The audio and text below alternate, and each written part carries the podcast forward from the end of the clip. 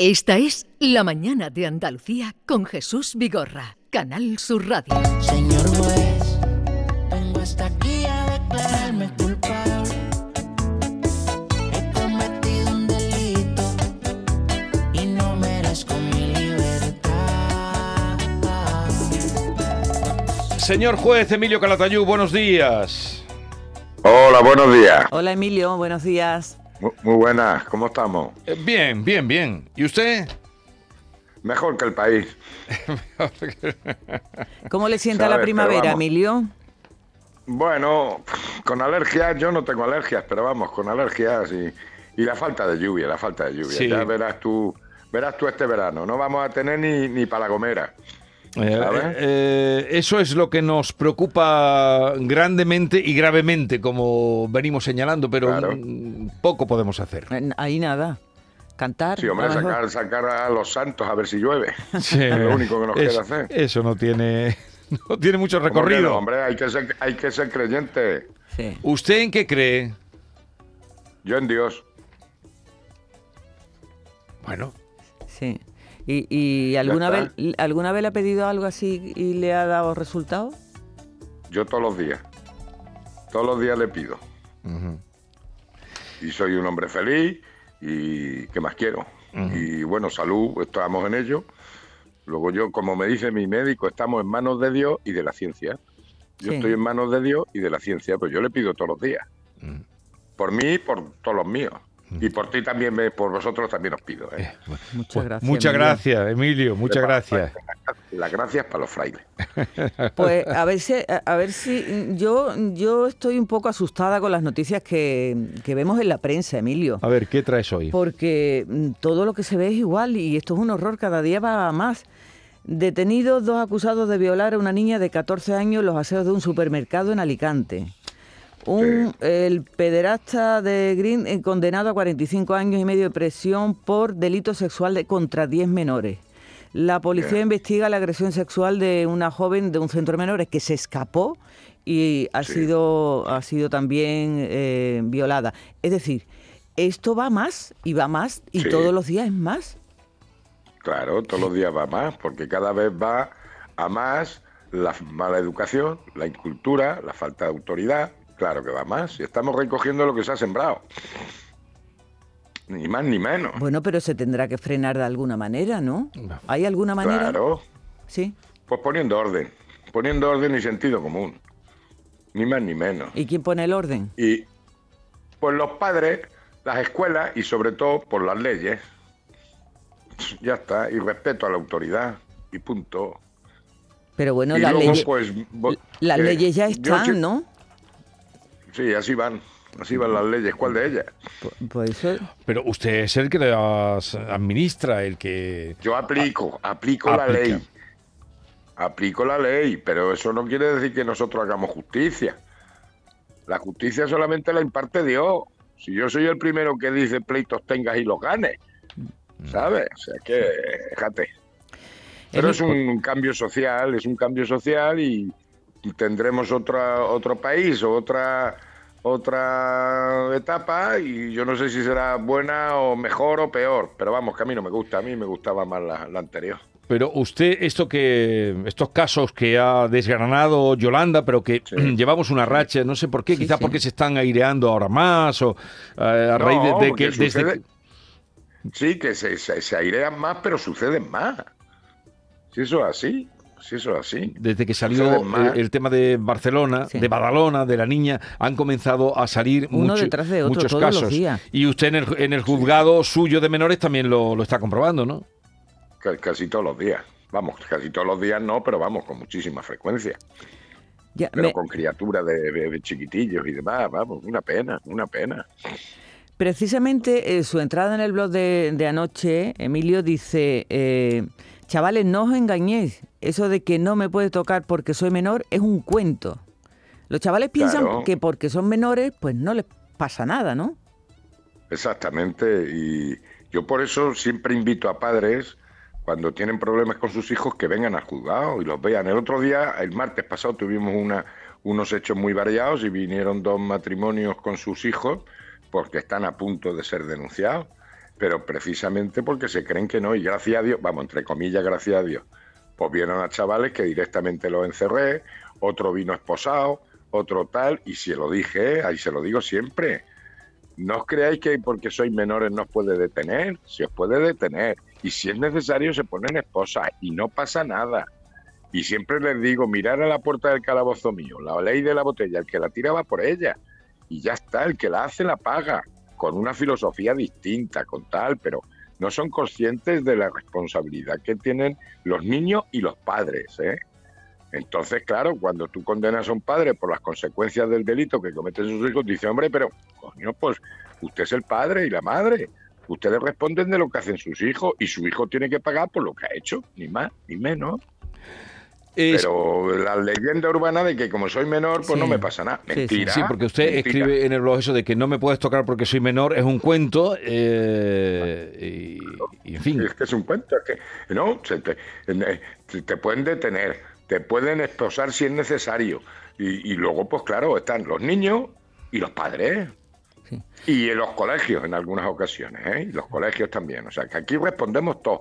Pero existe ese clima de que no tal, la falta de implicación de los padres, la falta de implicación de las autoridades, de que aquí todo vale, y claro, se está viendo los resultados, y la mala educación. Y yo te digo una cosa, yo porque soy católico y demás, pero vamos, a mí me fue bien la educación que me dieron mis padres y los principios éticos, morales, religiosos, lo que tú quieras. Pero vamos, eso de que yo hago con mi cuerpo lo que me da la gana, de que yo hago lo que quiero, que no, hombre, no, no, no. El respeto a los demás, tu libertad limita con los derechos de los demás. En fin, que son muchas cosas, pero que no se mama ya eso, eso ya no se mama. Emilio dice que se puede posar incluso eh, a un menor. claro. Y se puede, Hombre, pero claro que se puede posar. a partir de los 14, antes de los Hombre, 14 no? claro. No, antes de los 14 no, pero a partir de los 14, ¿por qué no? Sí. Si un tío eh, se vuelve revoltoso tal cual y, y lo tienes que detener por un delito grave y demás, pues coño, pues, pues si lo tienes que reducir y poniéndole la esposa, pues no pasa nada. ¿Y si es menor, qué hacemos? Si es, que- si es menor que si es menor de 14, Sí, si tiene 13, por ejemplo.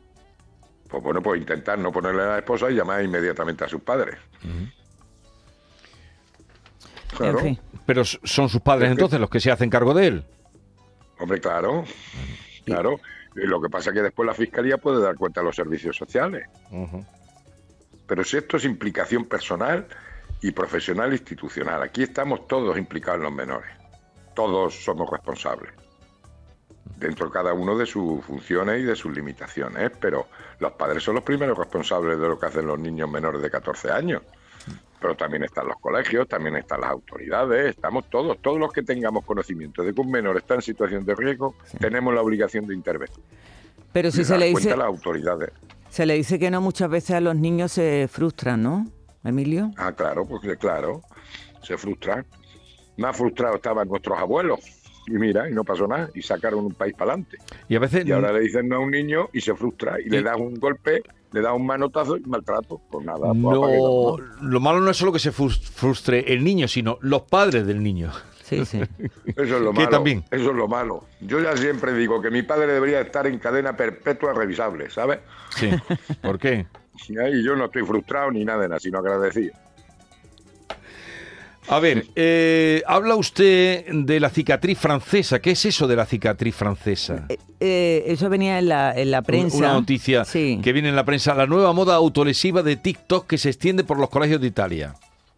¿Ha oído hablar de los eso? juegos que- No, pero los- me imagino que serán los juegos de TikTok que, que ponen en peligro la situación, los retos. Usted tenía TikTok, ¿no. Emilio? Yo no tengo Ah. TikTok ni tengo nada. Si Ah, yo no, ¿no? tengo ni Facebook. Ah, yo no. no. Bueno. Yo que voy a tener de eso. Yo tengo mi, mi WhatsApp y ya está. Y y, y bastante mucho tengo. es, Yo- ¿no? Y mucho es. Bueno, pues Bueno, y el blog, ¿eh? y el blog también, el el blog blog. que es un Bueno, blog muy pero- visitado. pero el blog, el blog. Pero yo hablo con Carlos y hablamos del blog y tal. Pero yo después el Facebook, yo no controlo Facebook ni nada. Ah, que tiene, tiene y usted TikTok, un... y, a mí, y a mí me llegan a mí me llegan TikTok míos que yo no sé quién los ha colgado ni nada pero yo pues, como dice mi Tito Miguel es por la gloria misma de que yo no tengo TikTok ni Facebook ni nada Pero, pero a mí me llegan vídeos míos y tengo que ver qué ropa llevo pues, si estaba gordo si estaba delgado para ver cuándo dije yo eso porque además como siempre digo lo mismo porque yo ya no sé de qué época y de qué año los dije, pero me mandan a mí muchos muchos vídeos míos. Digo, ya ves tú, Pero yo entonces, sigo. Ca- Carlos es el community ma- manager de usted. No, Carlos es un community manager, Yo soy manager. el blanco.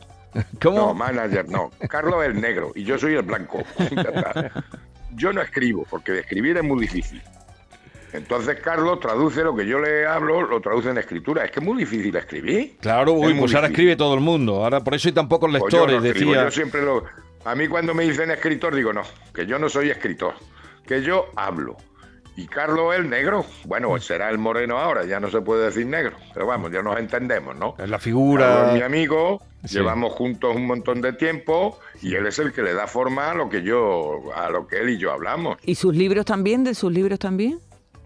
También, ¿tú qué te crees? Que yo voy a poner a escribir, que es muy difícil escribir. Yo hablo con Carlos y charlamos mucho. Y de eso han salido los dos libros. Sí, no, es lógico. Yo lo digo, yo Él lo le digo. yo cuenta y escritor luego no, le, le yo da forma. Juez, yo soy juez y punto, que yo no, que yo soy juez y punto. Pasa que Carlos me conoce mucho, nos conocemos muchísimo y sabe definir o, o- o- o, mm, reducir eh, un pensamiento mío en una, en cuatro o cinco líneas. Por lo que yo he expresado a lo mejor en en- en diez minutos hablando, ¿entiendes? Que, que es que es muy difícil escribir, es muy difícil. Yo sé que no sé escribir, bastante hago con escribir las sentencias y ya está y, y- y- y- y- y- y me equivoco, pues fíjate. Hombre, no se equivocará en las sentencias. No, hombre, no. En lo que quiera expresar. Se puede equivocar a lo mejor en, en la manera de. de- o, o en la sentencia que haga, pero no en escribirla. Hombre, espero que no, pero vamos, alguna vez sí te equivocas, porque muchas veces cortas y pegas, ¿sabes? Copias y pegas, ¿sabes? Por, por cierto, No, que, que ya, que ya prácticamente están todos los modelos hechos, pues ya muchas veces me, me- me confundo al copiar y pegar. Coño, después de 40 años, Hombre, pero- pues, hombre, eso copiar y pegar, copiar y pegar. Sí, señor yo lo digo, yo lo digo. Además te digo una cosa. Yo soy, que yo es que ya como estoy en fase de olvidar, ¿sabes? Pues cuanto más escribes, más te equivocas, sí. ¿Sabes? sí. Es como Jesús, vosotros cuanto más habláis, más os equivocáis. Claro, si hablamos Claro, poco. Si se habla mucho, se hierra. Pues, pues, exactamente. Entonces, yo escribo poco Y de calidad. y, Y corta y, y pega. claro, claro, claro, que yo me entienda el chaval que estoy juzgando, no el abogado. Sí. Yo le explico y, y tiene que entender la ley y la sentencia el niño, que es al que yo administro justicia. Que luego ya la audiencia me dice lo que sea, que diga la audiencia lo que sea, que paso son los listos de la audiencia. Pero yo administro justicia a los menores. Y no estoy haciendo una tesis de conocimiento para los abogados ni para la audiencia provincial. Usted quiere que Yo- la entiendan, que la sentencia la entiendan los menores. El chorizo que yo he juzgado, el Vale. chorizo, y a lo que se le condena y por qué se le ha condenado. Ya los de la audiencia o los abogados, eso es problema de ellos. No, yo, al menor. A los abogados también hay que entenderlo, ¿eh? Bueno, sea, a veces no sé lo que dicen. A ver, eh, ¿ha seguido usted la moción de censura? Hombre, dentro, como estaba levantando el país, pues el, el primer día no lo vi del todo, después vi los resúmenes. Ayer sí vi al final del, del Tamames y eso. Esto a mí me gustó más la segunda intervención, la despedida, que, que la primera. La, la- de la despedida fue la que le gustó. Sí, sí, cuando le llamó el orden a cada uno y tal, eso. Ahora, lo que sí estuvo acertado cuando lo dijo al presidente, oye, que llevamos una hora 40 minutos, está hablando usted de cosas que no se le han preguntado ni nada de nada, porque es un coñazo. O sea, es que ya se parece más al aquel cubano que tenían allí, ¿no? Que, que te cansaba y te aburría. Pues ya el Pedro Sánchez exactamente igual, te aburre. No, que también el, Entre el- Pedro el- Sánchez el y la- presentador y la, ministra y No, la ministra está y el pues, presentador pues, tienen- y el, ¿eh? presenta- y el presentador que llevaba él, es que le- lo tuvieron allí sin hablar pues casi dos horas, ¿no? O más de dos horas. Por eso te digo, por eso te digo. Pero vamos, yo estudié, a mí me dio un par de clases Ramón Tamame Ah, sí. en sus tiempos. Y lo Sí, recuerda, sí, tiene en un buen el- recuerdo de él, de profesor. Bueno, nosotros le llamábamos el republicano rojo, pero vamos, que, que es una autoridad, fue una autoridad. Ahora, yo no sé, mm, vamos, eh, por lo menos puso expuso lo que piensa y la situación, que muchas cosas, pues yo estoy de acuerdo con lo que dijo él, pero vamos, yo creo que lo han utilizado, él se ha dejado utilizar, en fin, eso ya es, Es que la vejez, la, la vejez a veces, mm, la gente en la vejez quiere Ya. reconocimiento. Claro, pero a lo mejor es su última vez que ya... Pero bueno, yo es una persona respetable, admirable, tiene una cabeza privilegiada, pero vamos. Pero mm, después me dio pena el trato que le dieron al final de despedida. Y, Sí. ya es que cuando eres mayor ya te, te- te- te humillan y te, te desprecian por ser viejo, ¿sabes? Esa es la, esa es la faena. Eh, Eso, eso es lo que me da pena, que Sí. parece que las personas mayores son, son niños. Y no, las personas mayores y Tamames pues tienen una historia, tiene unos conocimientos, una historia. Y es mayor, pero no es un niño pequeño ni es un tontico. mm, Lo que pasa es porque tiene, ojalá lleguemos todos a los 90 Sí. años como está él. eh, claro, oh, ojalá eso sería lo primero, pero tal vez se dejó embaucar eh, o lo embaucaron para llevarlo a un sitio que ya no, no, no es su sitio No, en este pero, momento. hombre, ya, pero no es un niño, ni es un tontico, ni es nada. Entonces, un respeto que tiene, tiene que se merece un respeto. Una cosa, la huelga de los secretarios judiciales sigue siendo invisible. Es algo que no comprendo, señor juez. Usted trata con ellos a diario, ¿no? Yo sí, y además yo he sido de los primeros que los defiende. ¿Y, y qué dicen? Ya, ya lo has defendido aquí. ¿Y qué dicen ellos? Porque esta huelga lleva ya... Es eterna, eh, lleva muchísimo tiempo. mm, Mucho tiempo, exactamente. claro, Tres meses, Pero ¿no? bueno, pues que, que- que se tiene que sentar la ministra y llegar a un acuerdo con ellos. Que para eso está la ministra y además la ministra debe de conocer el tema, que es jueza, digo yo. Y es un problema muy serio. Pero y tan serio Pero como, como lo- lo- los jueces, Claro. los juicios que se han suspendido. Claro, pero parece que les da igual. Hablan de la gente, de la gente, de la gente. La gente es la que está sufriendo las consecuencias de todo este drama. Pero es que además los secretarios les está costando un dineral. Les está costando un dineral. Están haciendo un, un sacrificio impresionante. Pero, pero es la ministra la que se tiene que sentar y llegar a un acuerdo. Si todo se puede negociar. Pero. Ayer pero tuvieron, ayer no. tuvieron una reunión, no con la ministra, Sí. pero no llegaron a ningún acuerdo. Y, y la Pues verdad es la tremendo cuestión, Pero todo. ¿por qué no se sienta la ministra de Justicia allí? La- con la- su jefe de gabinete o y la ministra de Hacienda. Yo qué sé. La huelga Pero ha dejado que ya. sentar, mucha negociación, mucha cogobernanza. Mira la cogobernanza. ¿Sabes? Claro. Después, mira, la justicia va mal. Ahora va peor. Pues fíjate cuando acabe la huelga que van a necesitar no sé cuántos refuerzos y tal y que cual. Pues coño.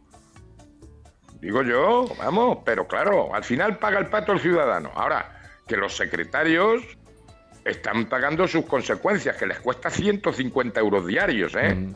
Les cuesta 150 euros diarios. Pues Ahora, ya van, ¿Quién paga el pato definitivo? El ciudadano de a pie. Ya, ¿Qué le vamos a ya- hacer? ya van, eso- es que eso es todas las huelgas. Eh, eso es el problema de todas las huelgas, el- que pagamos el pato los ciudadanos. el de luego los que están sufriendo mm, van 400.000 demandas pendientes de reparto, juicios y vistas suspendidos, más de 330.000. Es todo Sí, un, sí. un disparate y con lo, el tiempo que llevan esperando. Bueno, señor juez, que nos vamos a otra cosa. Pues nada, ¿A dónde va ahora usted? Al juzgado, ¿dónde voy a ir? ¿Pero tiene juicios hoy o Entonces no? Me cojo, me cojo la motocicleta porque me ha pedido Pedro el Falcon, se lo he tenido que dejar para irse a no sé dónde y me tengo que bajar en el utilitario mío. Bueno, otro día hablaremos del Falcon. hasta luego. hasta. Un abrazo. Adiós, Emilio. Adiós. Señor